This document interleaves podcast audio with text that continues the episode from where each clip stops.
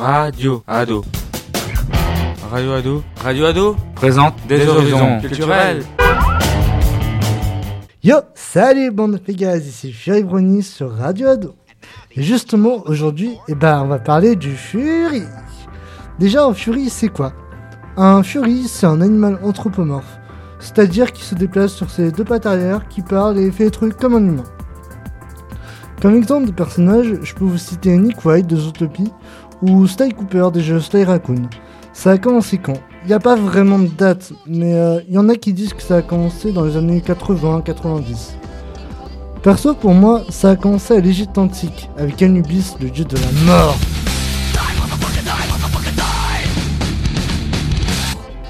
Ça fait depuis l'âge de 12 ans que je kiffe le Fury. Ouais, mais je suis vieux.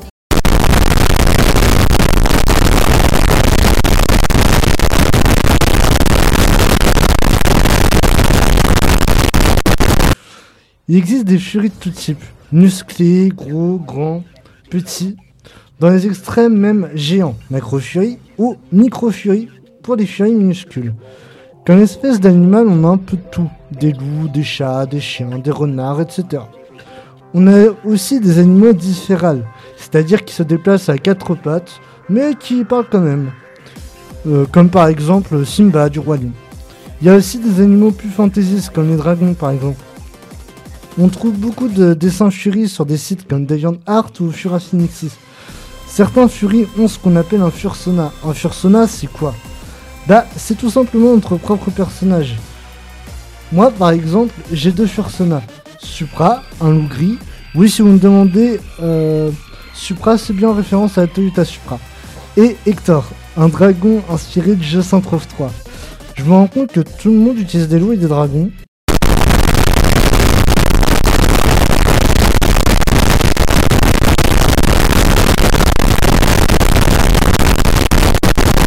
Bon, maintenant, la partie qui me fait plus kiffer en ce moment, c'est le Fursuit. Le Fursuit, c'est tout simplement le déguisement de notre Fursona. Ça coûte très cher à réaliser, mais c'est tellement classe. C'est un peu le trophée ultime du Fury d'avoir son propre Fursuit. Mes Fursuiters préférés, perso, pause.